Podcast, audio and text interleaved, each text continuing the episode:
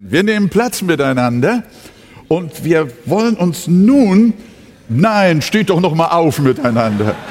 Ach, na, sowas aber auch. Entschuldigt vielmals, dass ich euch hier so äh, äh, anstrenge. Wir wollen aber doch gerne den Text lesen. Äh, das sind 30 Verse. Zunächst einmal Johannes 8, Vers 1 bis 11. Johannes 8, Vers 1 bis 11.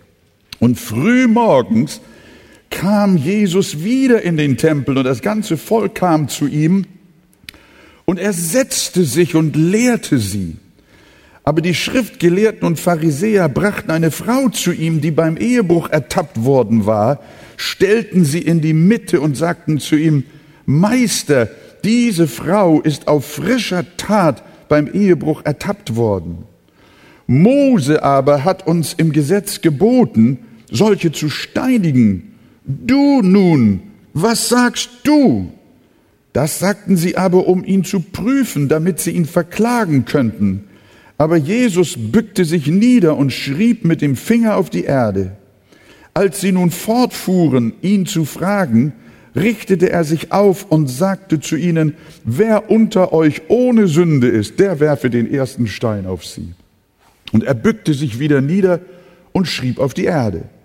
Als sie das aber hörten und von ihrem Gewissen überführt waren, gingen sie hinaus, einer nach dem anderen, angefangen von den Ältesten bis zu den Letzten. Und Jesus wurde allein gelassen mit der Frau, die in der Mitte stand. Dann richtete Jesus sich auf. Und als er niemanden sah als die Frau, sagte er zu, zu ihr, Frau, wo sind sie, deine Verkläger? Hat dich niemand verurteilt? Sie sagte, niemand, Herr. Jesus aber sagte zu ihr, dann verurteile ich dich auch nicht. Geh hin und sündige nicht mehr. Amen. Wir nehmen Platz miteinander. Dieser Bericht von der Ehebrecherin, der steht nicht in allen äh, alten griechischen Manuskripten. Und in denen er steht, befindet er sich auch an unterschiedlichen Stellen. Äh, in manchen alten Schriften befindet er sich nicht im Johannes, sondern im Lukas-Evangelium. Aber wir lassen den Abschnitt hier gern stehen, wo ihn spätere Urtextabschriften auch hinplatziert haben. Und so lesen wir, dass Jesus am letzten Tag des Laubhüttenfestes gelehrt hat und gerufen hat. Wir erinnern uns, wenn jemand dürstet, der komme zu mir und der trinke. Und ihr wisst, die Pharisäer haben ihn immer wieder versucht, in Diskussionen und in Disputationen zu verwickeln und sie wollten ihn auch verhaften. Aber wir haben gehört, dass niemand Hand an ihn legte. Der Grund, denn seine Stunde war noch nicht gekommen. Als nun auch der letzte Tag des Festes sich dem Ende neigte, dann lesen wir in Vers 53 des vorhergehenden Kapitels, und ein jeder ging in sein Haus. Und wohin ging Jesus? zum Ölberg. Hatte Jesus denn kein Haus? Nein, er hatte kein Haus. Lukas berichtet uns ganz allgemein, wie Jesus dort in Jerusalem sich verhielt, in Lukas 21. Jesus war aber tagsüber im Tempel und lehrte. Bei Nacht aber ging er hinaus und übernachtete an dem Berg, welcher Ölberg heißt. Und alles Volk kam früh zu ihm in den Tempel, um ihn wieder zu hören. Wer schon mal in Jerusalem weiß, der weiß, dass der Tempelberg genau gegenüber dem Ölberg ist. Und wenn man auf dem Ölberg steht, kann man genau zu dem Tempelareal hinschauen. Und da ist Jesus abends vom Tempel zum Ölberg zum Übernachten, ich glaube auch zum Beten gegangen. Und früh am nächsten Morgen ist er wieder zum Tempel gegangen, um erneut zu lehren. Und so war es jetzt auch. Der Ölberg war sein Zuhause, dort schlief er, die Füchse haben Gruben und die Vögel des Himmels haben Nester, aber der Sohn der Menschen hat nichts, wo er sein Haupt hinlegen kann. Erst dort hat er sein Zuhause gemacht für die Zeit in Jerusalem, als er im Tempel lehrte. Wir wissen, dass er auch einmal wiederkommen wird und seinen Fuß genau auf diesen Ölberg setzen wird. Und so fängt jetzt auch Johannes 8, Vers 2 an. Und früh am Morgen kam er wieder in den Tempel und alles Volk kam zu ihm und er setzte sich und lehrte sie. Er kam einfach nicht weg vom Tempel. Sie bedrohten ihn und wollten ihn töten, aber Jesus geht wieder hin, wieder und wieder und wieder. Er kann nicht anders.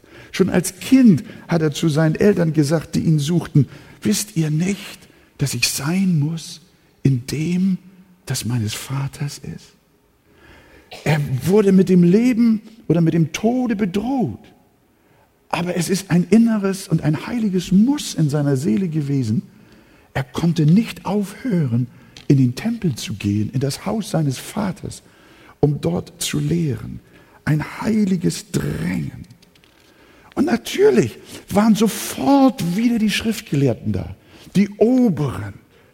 Die brachten an diesem Morgen, ganz anders als sonst, brachten sie eine Frau zu ihm, die beim Ehebruch ergriffen worden war, und stellten sie in die Mitte. Man fragt sich, warum sie eigentlich den Mann nicht mitgebracht haben. Habt ihr euch darüber schon mal Gedanken gemacht?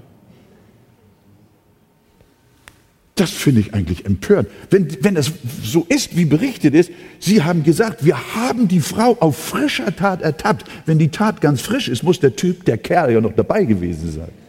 Oder, oder, oder seht ihr das anders? Ne, also also zu, zu so einer Geschichte gehören eigentlich äh, Immer zwei, nicht wahr? In der Regel ein Mann und eine Frau, in der Regel.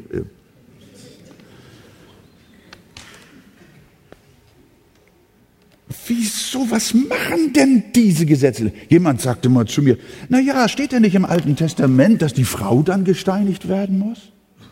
Du hör mal, verwechsel das nicht mit fremden Religionen. In Gottes Wort steht sowas nicht. Auch nicht im Alten Testament. Im Alten Testament steht geschrieben in 3. Mose 20, Vers 10, wenn ein Mann mit einer Frau Ehebruch treibt, wenn er Ehebruch treibt mit der Frau seines Nächsten, so sollen beide, der Ehebrecher, er und die Ehebrecherin, unbedingt getötet werden. Aber wo haben die Pharisäer den Typ denn gelassen? Sie hatten beide auf frischer Tat ertappt. Hoffentlich war das Ganze nicht vorsätzlich inszeniert. Dass sie da einen Mann beauftragt hatten, diese Frau in irgendeiner Form zu überrumpeln, damit sie einen Fall für Jesus hätten. Denn das ist doch komisch, dass sich die beiden von Pharisäern und Schriftgelehrten auf frischer Tat quasi am helllichten Tag ertappen lassen und dass die frommen Herren dann den ehebrecherischen Mann nicht anrühren, sondern nur die Frau vor Jesus schleifen. Das waren wirklich patriarchalistische, frauenfeindliche und Wort Gottes feindliche Männer, obwohl sie die Oberen der Religion gewesen sind. Sie haben das Wort Gottes verdreht. Was für eine Doppelmoral. Was für eine Missachtung des mosaischen Gesetzes. Aber nichtsdestotrotz versuchen sie, Jesus in eine Falle zu locken, indem sie sagen, im Gesetz aber hat Mose uns geboten, dass solche, ja solche, eben nicht nur die Frauen, solche gesteinigt werden. Was sagst du nun? Hätte er gesagt, man soll die Frau nicht nach dem Gesetz behandeln, dann hätten sie ihn beschuldigt, es brechen zu wollen. Ist doch klar. Hätte er gesagt, man solle sie steinigen, dann hätte er sich den Ruf verdorben, der ihn so beliebt gemacht hat, ein Freund der Sünder zu sein. Wir wissen, dass viele aus dem Volk ihn liebte, liebten, weil er sich nicht der Sünder schämte, sondern sogar Gemeinschaft mit ihnen hatte. und mit ihnen aß. Und auf diese Weise wollten sie Jesus in eine Zwickmühle bringen. Erbarmen mit der Frau haben geht nicht wegen des Gesetzes und das Gesetz anwenden geht auch nicht, denn wo bliebe dann sein Erbarmen, das er doch immer so leidenschaftlich verkündigte. Und damit brachten die Oberen in der Tat eine ganz schwierige Frage auf, die nicht nur die Ehebrecherin betraf, sondern die ganze Welt, auch uns heute. Es handelt sich um das tiefgründige moralische Problem, wie kann Gott seine Gerechtigkeit, sein Gesetz mit seiner Barmherzigkeit und Gnade in Einklang bringen? Das ist die große Frage. Diese Zwickmühle, in die haben die Pharisäer Jesus reintreiben wollen.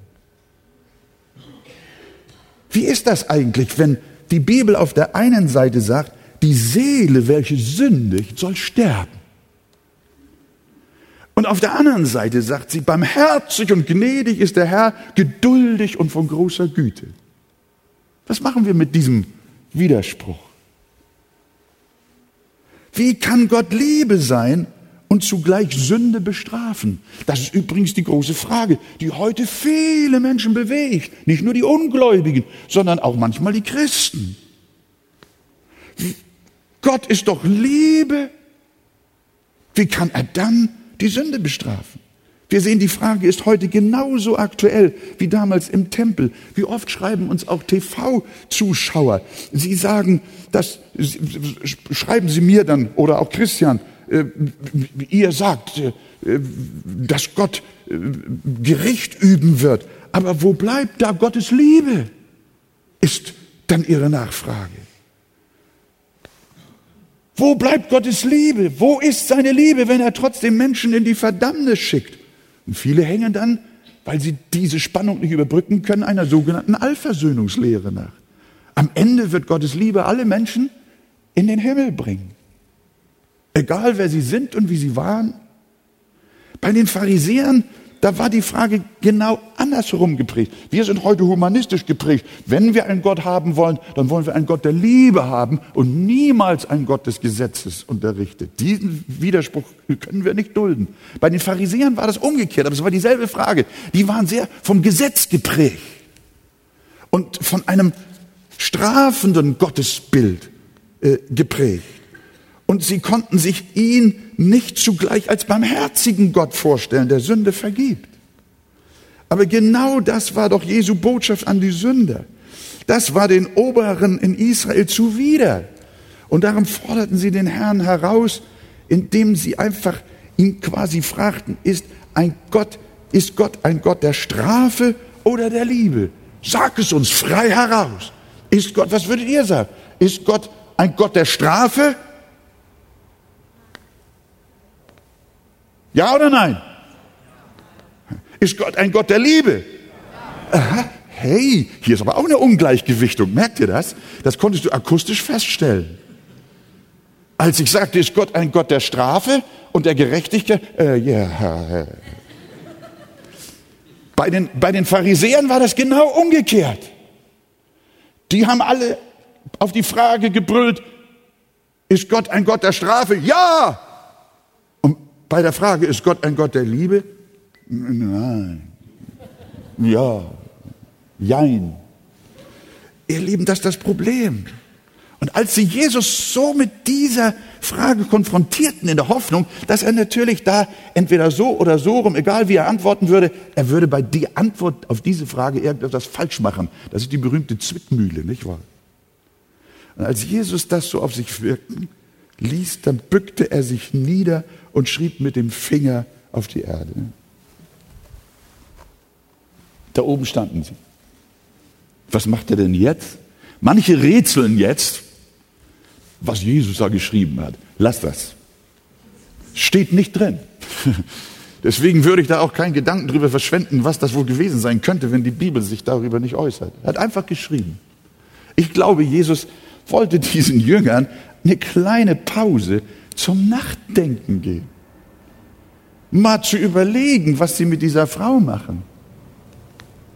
mal zu überlegen, was treibt sie eigentlich, sich so zu verhalten, ohne den Mann herzuholen, die Frau alleine unter Anklage zu stellen und vielleicht sogar auch noch mal über ihr eigenes Sexualleben nachzudenken.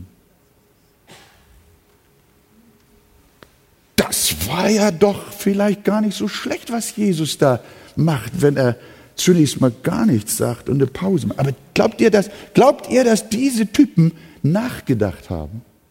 Die haben gesehen, dass Jesus schrieb, die wollten noch nicht wissen, was er schrieb. Die haben einfach nur darauf bestanden und haben nochmal gesagt, weißt du nicht, Herr, ihr habt das ja in eurem Text, die Bibel auf eurem Schoß. Das Schöne bei diesen Serienpredigten und bei diesen Textpredigten ist ja, dass wir richtig tief und schön einsteigen in die Texte und sie richtig nachvollziehen können. Und das, was Jesus dort erlebt und die Menschen erlebt, was Jesus gesagt und wie die Menschen reagiert haben, das kommt uns dann ganz, ganz nahe. Und wir gewinnen eine enorme Liebe zur Heiligen Schrift, weil wir merken, dass in jedem Satz eine gewaltige Wahrheit steckt, die für uns große Bedeutung hat, auch für unser tägliches Verhalten. Und deswegen ist das so schön, dass wir nicht irgendwo mal hier, mal da die Rosinen aus einem großen Pudding rausholen, sondern dass wir den ganzen Kuchen essen. Wer ist dafür, dass wir den ganzen Kuchen essen? Darf ich mal eure Hände sehen? Und das machen wir auch heute. Wir sind also dabei. Nein, sie gehen einfach bei und sagen, sage frei heraus, willst du das Gesetz Gottes brechen und dieser Frau einfach so vergeben? Da richtete Jesus sich auf in Vers 7 und sprach zu ihnen, der berühmte Satz. Er kommt von seiner, seinem Geschreibsel da unten wieder hoch und sagt, sagt mal, könnt ihr nicht mal über euch selbst nachdenken? Wer von euch ohne Sünde ist, der werfe den ersten Stein auf sie. Und als er das gesagt hatte, hat er sich wieder gebückt. Hat sie wieder, er hat einen Satz gesagt und bückt sich wieder. Verstehen Sie da? Ja, damit gibt Jesus ihnen erneut eine Chance, über sich selbst nachzudenken. Und tatsächlich der Satz, wer unter euch ohne Sünde ist, der werfe den ersten Stein auf sie, der hat gesessen. Das war ein Schock für sie. Der Herr sagte ihnen damit unverblümt, dass sie doch selbst Ehebrecher sind. Wenn vielleicht auch nicht in der Tat, aber mit Sicherheit in ihren Herzen. Hier beantwortet Christus die Grundsatzfrage, ob es jemanden gibt, der ohne Sünde ist. Die Frage kommt ja immer wieder auf, auch unter Christen. Der Zusammenhang gibt eine ganz klare Antwort. Nein, es gibt niemanden, auch keinen Gläubigen, der ohne Sünde ist. Wenn es einen sündlosen Christen gäbe, dann hätte er in der Tat das Recht, andere zu richten. Aber weil es keinen sündlosen Christen gibt, deswegen sagt die Bibel, dass wir nicht richten sollen. Denn wer richtet, der wird selber gerichtet weil wir in irgendeiner Form selber von der gleichen Sünde befallen sind wie der, den wir gerade beschuldigen. Darum heißt es auch bei Jakobus, klagt nicht übereinander, Brüder, damit ihr nicht gerichtet werdet. Seht, der Richter steht schon vor der Tür. Wenn jemand sagt, ich habe keine Sünde, sagt Johannes, der ist ein Lügner und die Wahrheit ist nicht in ihm. Und wenn Jakobus sagt, so seht, der Richter steht schon vor der Tür, dann heißt das, wenn jemand meint, er habe keine Sünde und richtet seinen Bruder oder seine Schwester oder seinen Mitmenschen, dann ist er ein Lügner. Wer von euch ist ohne Sünde? Die Antwort ist klar, keiner. Und deswegen haben wir kein Recht, vielleicht hast du heute Morgen auch schon mit Steinen geschmissen, ich meine jetzt so mit unsichtbaren, mit virtuellen Steinen heißt das heute. Lass das bleiben. Der Richter steht vor der Tür. Wenn du meinst, dass du dich über deinen Bruder beklagen kannst, während du ganz und gar rein seist, dann wisse, der Richter steht vor deiner Tür. Warum? Weil du eben nicht ohne Sünde bist. Wir wachsen wohl durch die Gnade der Heiligung in der Überwindung von Sünde. Aber dennoch klebt sie uns an und wir verfehlen uns vielfach Und die Bibel sagt es in Hebräer 12, 1, Jakobus 3, Vers 2. Weil wir also wissen, dass wir selbst noch Sünder sind, liebe Freunde, auch ihr lieben Mitbrüder und Mitschwestern.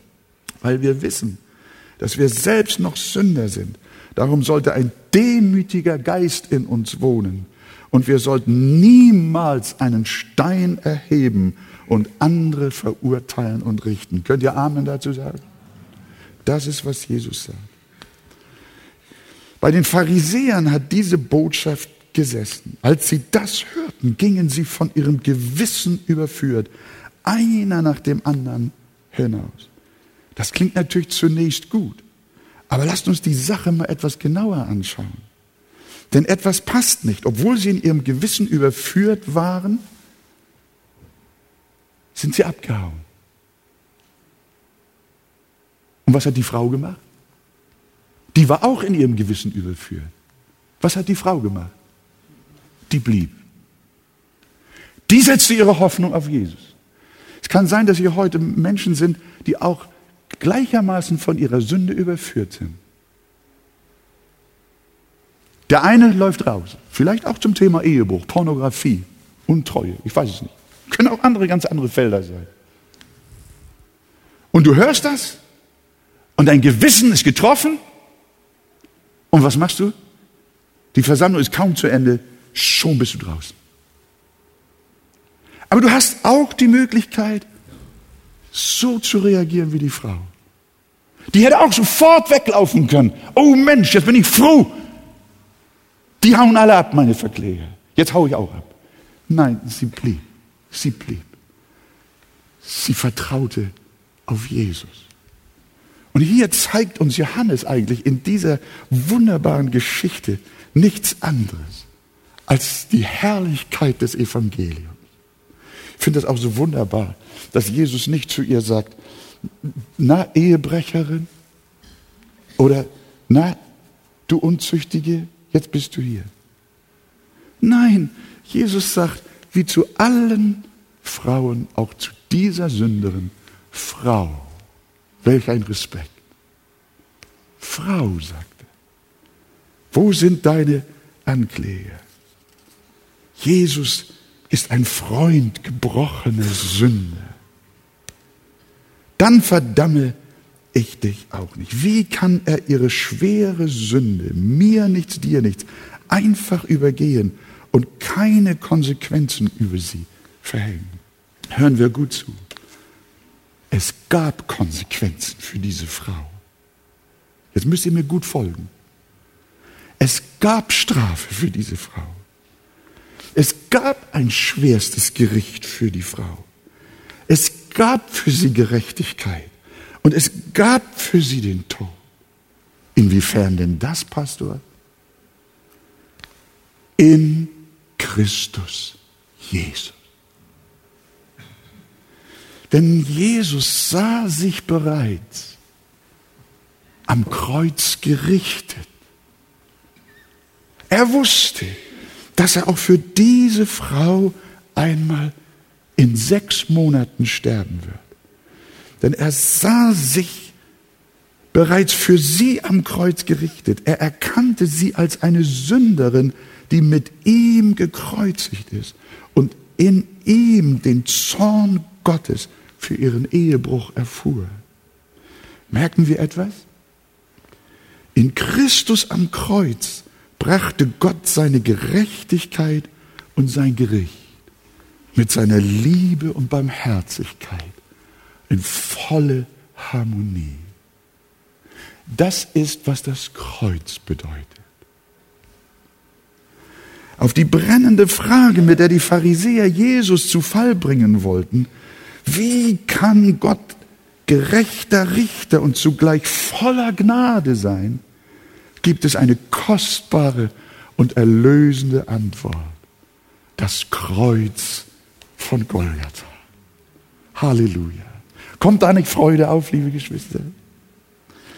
Die Pharisäer erkannten das nicht. Sie waren zwar in ihrem Gewissen getroffen, aber sie gingen davon.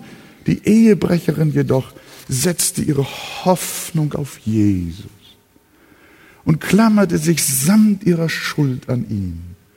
Sie glaubte schon da, an Christus als ihren Erlöser. Jesus hatte sie gerecht gemacht. Sie schattete unwissend vor, was später Millionen Menschen zuteil werden sollte, nämlich Vergebung durch das teure Blut Christi. Was willst du mit deiner Sünde tun? Willst du davonlaufen? Oder willst du bleiben? Willst du unter den Schatten des Kreuzes fliehen und sagen, dort ist meine Strafe, dort ist mein Gericht, dort ist meine Steinigung, meine Verdammnis, die Jesus Christus für mich persönlich auf sich genommen hat. Glaube an den Herrn Jesus Christus, so hast du das ewige Leben. In Jesu Namen. Amen. Das ist gewaltig. Aber jetzt lasst uns noch mal weiter schauen und aufstehen und die Verse 12 bis 30 hören. Johannes 8. Johannes 8, Vers 12 bis 30. Wieder einmal redete Jesus zu ihnen und sagte, ich bin das Licht der Welt. Wer mir nachfolgt, der irrt nicht in der Finsternis umher, sondern wird das Licht des Lebens haben. Da sagten die Pharisäer zu ihm, du zeugst von dir selbst. Dein Zeugnis ist nicht wahr. Jesus antwortete ihnen, auch wenn ich von mir selbst zeuge, ist mein Zeugnis doch wahr. Denn ich weiß, woher ich gekommen bin und wohin ich gehe. Ihr aber wisst nicht, woher ich komme und wohin ich gehe. Ihr richtet nach dem Irdischen, ich richte niemanden. Wenn ich aber richte, so ist mein Gericht wahr, weil ich nicht allein bin, sondern ich und der Vater, der mich gesandt hat. Auch steht in eurem Gesetz geschrieben, dass das Zeugnis zweier Menschen wahr ist. Ich bin es, der ich von mir selbst zeuge, und der Vater, der mich gesandt hat, zeugt auch von mir. Da sagten sie zu ihm, wo ist denn dein Vater?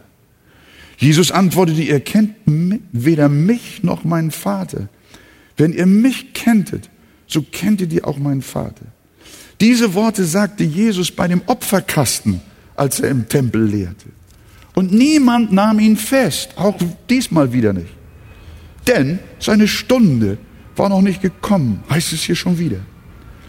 Deshalb sagte Jesus wieder zu ihnen, ich gehe weg und ihr werdet mich suchen und in eurer Sünde sterben. Wo ich hingehe, da könnt ihr nicht hinkommen. Da sagten die Juden, will er sich denn selbst töten? Dass er sagt, wo ich hingehe, da könnt ihr nicht hinkommen. Und er sagte zu ihnen, ihr seid von unten her, ich bin von oben her. Ihr seid von dieser Welt, ich bin nicht von dieser Welt. Darum habe ich euch gesagt, dass ihr sterben werdet in euren Sünden. Denn wenn ihr nicht glaubt, dass ich es bin, so werdet ihr sterben in euren Sünden. Da sagten sie zu ihm, wer bist du denn? Und Jesus sagte zu ihnen, durchaus das, was ich euch auch sage. Ich habe vieles über euch zu reden und zu richten. Aber der mich gesandt hat, ist wahrhaftig. Und was ich von ihm gehört habe, das rede ich zur Welt. Sie verstanden aber nicht, dass er zu ihnen vom Vater redete. Da sagte Jesus zu ihnen, wenn ihr den Menschensohn erhöht haben werdet, dann werdet ihr erkennen, dass ich es bin und nichts von mir selber tue, sondern wie mich mein Vater gelehrt hat, so rede ich. Und der mich gesandt hat, ist mit mir. Der Vater hat mich nicht allein gelassen, denn ich tue alle Zeit, was ihm gefällt. Und als er das sagte, glaubten viele an ihn. Halleluja. Lasst uns wieder Platz nehmen und ein wenig auch über diesen Abschnitt äh, nehmen. Da steckt so viel drin, dass wir gar nicht im Einzelnen darauf eingehen können. Und doch vielleicht dieses. Nachdem Jesus uns in der Behandlung der Ehebrecherin auf so wunderbare Weise das Geheimnis des Evangeliums geoffenbart hat, wie diese Ehebrecherin bedeckt wurde durch die Barmherzigkeit und Liebe, die vom Kreuz Christi über sie ausgebreitet wurde. So waren es die anderen, die in ihrer Sünde blieben, wenn auch überführt, sind sie doch nicht unter dem Schutz der Gnade gekommen, sondern sie sind abgehauen. Hier sehen wir, wie die Pharisäer und die Schriftgelehrten, die waren abgehauen, aber dann nächsten Tag, übernächsten Tag. Ihr wisst, Jesus war auf dem Ölberg, schlief dort, ging jeden Tag wieder zurück und nun war er wieder da. Und wer, auch, wer, wer war auch wieder da? Die Pharisäer und Schriftgelehrten. Jesus hatte eigentlich die Zielgruppe des Volkes. Er wollte, die, er wollte eigentlich seine Predigten und seine Botschaften den mühseligen und beladenen geben. Und er wollte zu den gebrochenen und zerbrochenen und zerschlagenen Herzen sprechen. Aber dann kamen die religiösen Schlaumeier immer und immer und immer wieder und haben ihn auch diesmal wieder in Diskussionen verwickelt. Wiewohl sie eigentlich nicht hören wollten, so blieben sie doch bis und kamen und kamen immer wieder. Das erinnert mich manchmal auch an unsere Fernsehzuschauer. Äh, das geht manchmal nach dieser Methode. Ein Ehepaar schrieb uns das ja mal ganz knallfreudig äh, und ich habe mich sehr darüber gefreut. Wir sind ungläubige Leute, haben nach einem Film gesucht, den wir uns äh, da anschauen wollten. Meine Frau hatte das Fernbedienungsgerät in der Hand und schaltete hin und her und plötzlich war da ein frommer Prediger.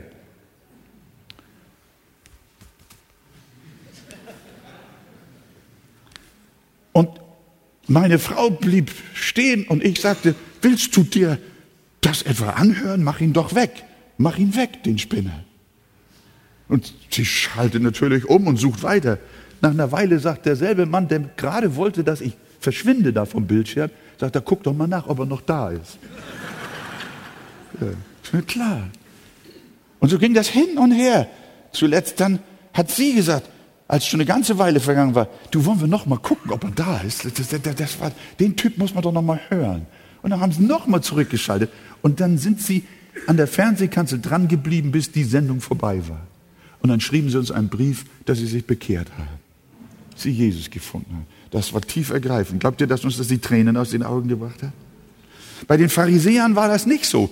Aber dieser Reiz, auch immer wieder zu dem, den sie hassten, zu dem, den sie verfolgten, den sie töten wollten, es, es, es, irgendetwas ganz Eigentümliches war immer da an diesem Jesus. Den konnten sie irgendwie nicht abhaken. Und so war er am Opferkasten und lehrte diesmal an der Stelle im Tempelhof. Und sie waren, zack, wieder da. Und Jesus sagt, ich bin das Licht der Welt. Wer mir nachfolgt, wird nicht in der Finsternis wandeln, sondern er wird das Licht des Lebens haben. Das war wieder für die Menschen. Und sie unterbrechen Jesus wieder. Und dann geht das wieder von vorne los. Jawohl. Die Oberen in Israel und mit ihnen viele aus dem Volk. Das muss man auch sagen haben Christus als ihren Erlöser und Sohn Gottes verworfen. Ironisch fragen sie, wenn ihr euch Vers 19 anschaut, wo ist dein Vater? Und in Vers 25 verhöhnen sie ihn, wer bist du? Was für ein Sarkasmus. Wisst ihr noch, ihr könnt euch erinnern, ihr habt ja hier in jedem Gottesdienst gesessen und ihr habt doch in der Tat, habt ihr doch auch das alles zu Hause in Ruhe nachgelesen und das alles in euch hineingenommen, diese wunderbaren Kapitel und Texte des Johannesevangeliums. Könnt ihr euch noch erinnern, hat Jesus ihnen das nicht immer und immer wieder erklärt? Wer er ist, woher er kommt, dass der Vater im Himmel sein himmlischer Vater ist, dass er der Sohn Gottes ist, der Messias und Heiland der Welt, hat er ihnen das nicht immer auf alle mögliche Weise nahegebracht und erklärt? Jetzt stehen sie wieder da und sagen sie, wer bist du? Wo ist dein Vater? Und wer ist er? Das geht immer nur. So ist es mit den Leuten, die mit dir diskutieren. Ihr Lieben, er kam in sein Eigentum und die Seinen nahmen ihn nicht auf. Das war schon das, was Johannes im ersten Kapitel seines Evangeliums geschrieben hat. Und so ging es weiter und weiter. Jesus lehrte und erklärte. Die Menschen wussten alles. Aber sie hörten nicht auf zu lästern. Wer bist du eigentlich? Was ist das? Wer, wer, wer ist das, der dein Vater sein soll? Aber jetzt geht's weiter. Hört mal. Die Spirale des Verderbens dreht sich immer weiter.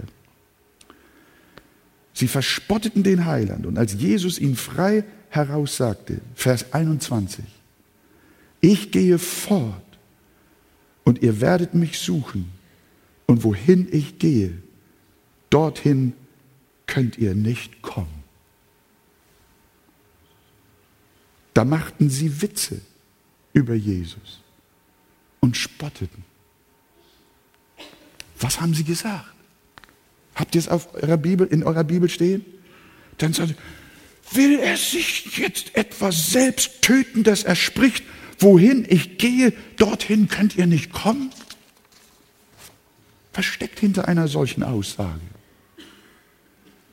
Für einen orthodoxen Juden hatte Selbstmord eine ganz spezifische Folge. Denn die Rabbis lehrten, dass ein Selbstmörder für immer am dunkelsten Ort des Totenreiches sein wird. Nicht nur an dem Ort der Pein und der Qual, sondern dort, wo es am schrecklichsten ist, da gehören die Selbstmörder hin. Und nun drehen sie Jesu Worte so, vielleicht das noch, das, äh, das erinnert uns an Lazarus, der im Schoße Abrahams war, während der reiche Mann in ewiger Pein war. Das war schon schrecklich. Aber ein Selbstmörder war an einem noch schrecklicheren Ort der Pein. Und was sagen die Juden nun? Will er sich etwa selbst töten? Ist er vielleicht ein Selbstmörder, dass er an den, dass er weiß, dass er an den finstersten Ort gelangen wird, wo wir gerechten Pharisäer doch niemals hinkommen werden? Was für eine Selbstgerechtigkeit. Was für ein Hohn dem Sohn Gottes gegenüber, ihn jetzt als potenziellen Selbstmörder zu verhöhnen. Welch eine Verwerfung des Messias. Und was sagt Jesus? Was sagt Jesus? Ihr werdet in euren Sünden sterben. Ist euch aufgefallen, habt ihr den Text genau gelesen? Ich bitte und bitte, ich bitte euch inständig, ich bitte euch sogar unter Tränen, liebe Gemeinde, liebe Gotteskinder, geht sorgfältig mit der Bibel um. Lest es genau. Wie oft hat in diesen wenigen Versen Jesus gesagt, ihr werdet in euren Sünden sterben? Wie oft? Habt ihr es mitgezählt? Ich dachte, ihr habt es gelesen, bevor ihr in die Versammlung kommt. Dreimal. Dreimal sagt Jesus, als sie zum Höhepunkt ihrer Verwerfung kommen und jetzt noch anfangen zu lästern und ihn so quasi in die Ecke eines Suizidgefährdeten zu stellen. Da sagt er es ihnen. Freunde, übertreibt es nicht. Gebt acht.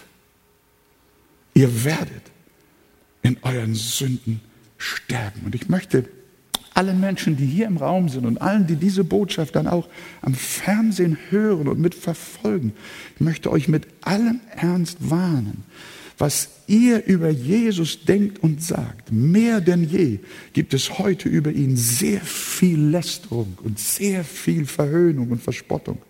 So haben sie sich damals über den Heiland lustig gemacht. Er will sich wohl selber umbringen, haben sie gelacht.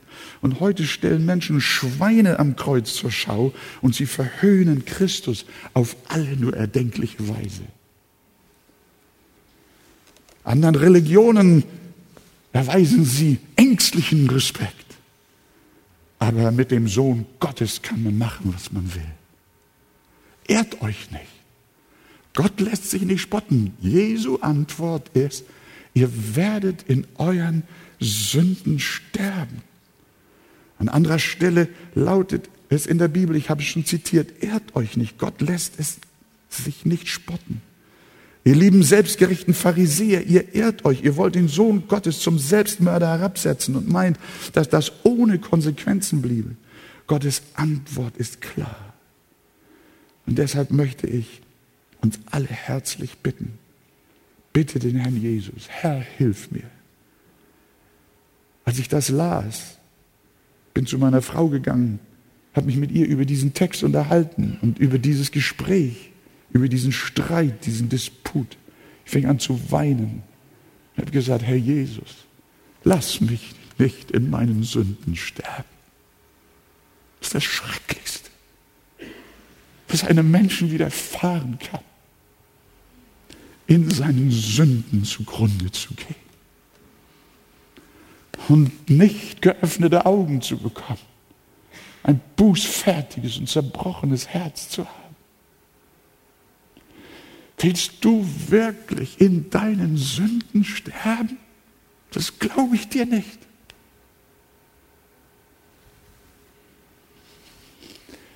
Wir merken, es sind nur noch Wochen bis zum Kreuz. Und der Frevel seiner Verfolger wird immer grauser. Aber Jesu Antwort wird auch, auch immer deutlicher. Dann geht es weiter. Jesus sagt noch mehr. In Vers 23, was sagt er ihn jetzt? Nicht nur ihr werdet in euren Sünden sterben, in Vers 23 sagt er, ihr seid von unten. Was? Herr, jetzt sei vorsichtig. Mach es nicht zu doll. Du weißt, die trachten dir nach dem Leben.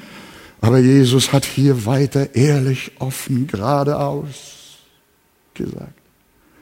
Ihr seid von unten, ich bin von oben. Ihr seid von dieser Welt, ich bin nicht von dieser Welt. Warum spricht Jesus so zu ihnen? Sie hatten gerade gesagt, dass er sich wohl umbringen will und an einem extremen Platz in der Finsternis landen wird, wo sie, die Gerechten, natürlich niemals hinkommen werden. Jesu Antwort jedoch lautet, was lautet? Er sagt, ihr kommt schon von dort. Erzählt mir nicht, dass ihr dort niemals hinkommen werdet, in die äußerste Pein, die Selbstmördern gehört sondern die Wahrheit ist, ihr kommt schon von dort. Ihr seid von unten. Natürlich wird kein Mensch in der Hölle geboren. Das hat Jesus nicht sagen wollen. Aber die Quelle ihres Hohns und ihrer Selbstgerechtigkeit, der Geist, in dem sie redeten, der stammte aus der Finsternis. Oft spricht Jesus nicht direkt von der Person, sondern er spricht von der Quelle, die hinter dem steckt, was Menschen reden. Und als der Herr eines Tages den Jüngern sein Leiden und Sterben ankündigte, wer war es, der dann sagte, Herr, das widerfahre dir nur nicht und widersprach dem göttlichen Gedanken Christi Leidens und Sterbens. Was hat Jesus gesagt? Hat er gesagt, Petrus, weiche hinter mich zurück? Er hat gesagt, Satan. Er meinte nicht, dass Petrus der Satan ist, sondern er spricht zu dem Satan, der dem Petrus diese höllischen, satanischen Gedanken, ja diese menschlichen Gedanken eingeblasen hat. Und Jesus sagt Satan. Und wir sprechen manchmal Dinge in unserer Sünde und in unserer äh, Losgelöstheit vom Heiligen Geist und vom Herrn in unserem fleischlichen Zustand und wir werden Sprachrohre der Finsternis. Und Jesus sagt, ihr seid von unten. Die Gotteskinder sind nicht von unten, in dem Sinne, dass wir voll und ganz aus der Hölle sind sondern wir sind aus der Finsternis ins Licht gekommen. Aber manchmal will der Teufel auch uns versuchen und wir fallen in die Versuchung hinein und werden dann tatsächlich zu Werkzeugen des Bösen. Gott bewahre uns, Gott helfe uns und Gott verzeihe uns. Aber diese Menschen waren in ihrer gesamten Gesinnung, in ihrem gesamten, in ihrer gesamten Anlage, in ihrem ganzen Denksystem, sagt Jesus, ihr seid von unten an einer anderen Stelle, auch in Johannes 8, da kommen wir dann nächsten Sonntag noch drauf oder übernächsten Sonntag, ich weiß nicht, wann es dran ist. Im selben Kapitel, Vers 24, sagt Jesus, es geht immer weiter, ihr habt den Teufel zum Vater. Und was der, euer Vater begehrt, wollt ihr tun. Das meint nicht, dass sie der Teufel in der Helle geboren hätte, aber es meint, dass die Quelle all ihrer Gedanken, Worte und Werke, ihre Ablehnung, ihr Hass und ihr Gelächter direkt vom Satan stammen. Es mag grausam klingen, was Jesus hier definitiv behauptet, ist, dass jeder, der Christus verwirft, ein Jünger des Teufels ist. Das müssen wir herausarbeiten. Euer Vater ist der Teufel. Auch Epheser 2, Vers 2, ich sehe, die Zeit geht dahin. 2. Korinther 4, Vers 4. Jesus, äh, Im Johannesevangelium bringt Jesus diese Aussage ganz auf den Punkt. Im, Johann, im 1. Johannesbrief, 1. Johannes 3, Vers 8. Was sagt er da? Wer Sünde tut, was ist? Sagt es laut. Der ist vom Teufel. Steht hier.